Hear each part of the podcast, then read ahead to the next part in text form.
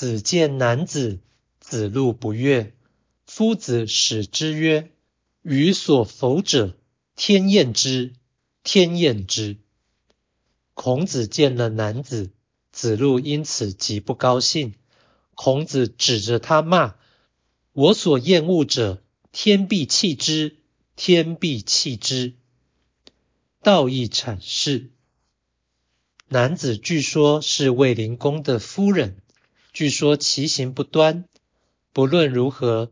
子见男子，必非美事或雅事，而有不得已之处，或为道义所使。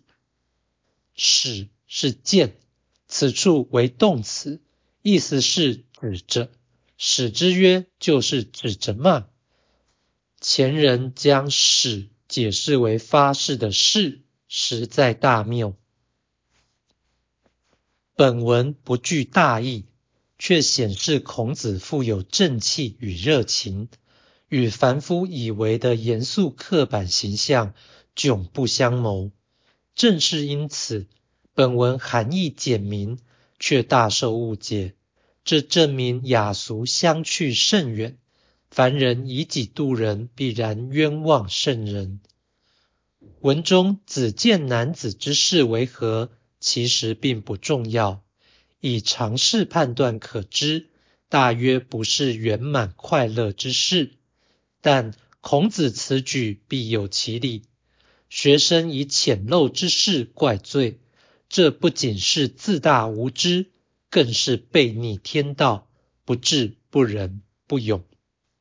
于此，子路不信任孔子，有如亵渎，因为子路从学于孔子，既久且深。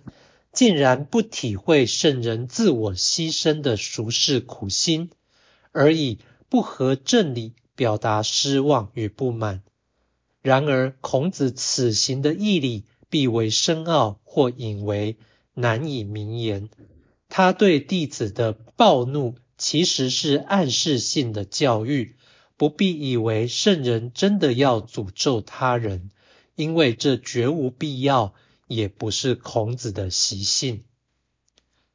事实上，本文也显示孔子有通天的自信，这不是骄傲或想象，而是替天行道的使命感。凡人若以为此人过于自恋，不如想想，有谁能为自我讨好而永远忍受世俗的误会？